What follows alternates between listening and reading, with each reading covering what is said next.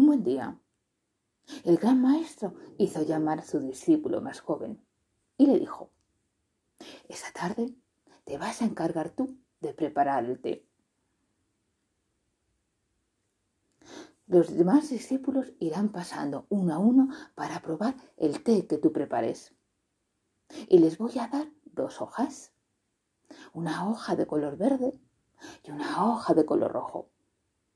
La hoja de color verde simboliza que les ha gustado y la de color rojo que no.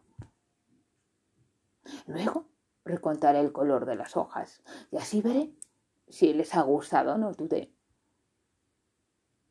El discípulo se quedó pensativo. Estaba contento, pero no sabía el motivo de tal encargo. Después de un rato se marchó a cumplirlo. Lo preparó con sumo cuidado. Calentó el agua, puso el polvo en un cuenco de color dorado, con una cucharilla del mismo color y otro cuenco con azúcar. Y así esperó a los demás discípulos. Llegó el primero, el discípulo encargado del té. Sirvió en un cuenco de bambú negro el agua caliente, dos cucharadas de té y dos cucharadas de azúcar. El primer invitado puso una sonrisa de oreja a oreja, cogió la hoja de color verde y la depositó en un recipiente. Así, uno a uno, el resto de discípulos fueron probando el té. Cuando se fueron, el discípulo se presentó ante el maestro con los recipientes que contenían las hojas. El maestro empezó a contar las hojas de cada color. El discípulo estaba muy nervioso, pues no sabía si usted les había gustado a los discípulos o no. Al tiempo, cuando el maestro terminó de contar todas las hojas, miró al discípulo y le dijo, han salido en mayoría las hojas rojas. El discípulo se quedó muy triste y pensativo.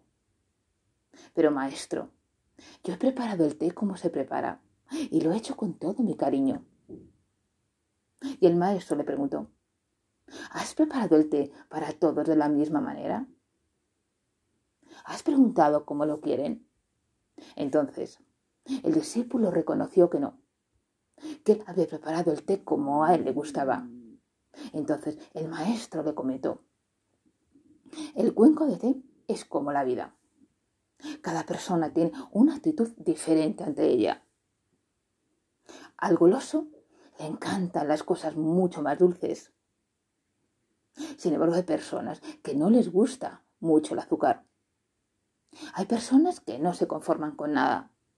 O el té les parece demasiado frío, o demasiado caliente, o demasiado dulce, o demasiado amargo. Hay personas que se conforman con todo. Hay personas que quieren la vida con más sabor. Y hay personas que le parece que la vida es demasiado intensa. Entonces, de tu celebración del té, tienes que sacar una conclusión. Que no se puede tratar a todos por igual. Que todos no ven la vida de la misma manera. Y cuando tengas invitados en casa, pregúntales cómo les gusta el té, cómo les gusta la vida.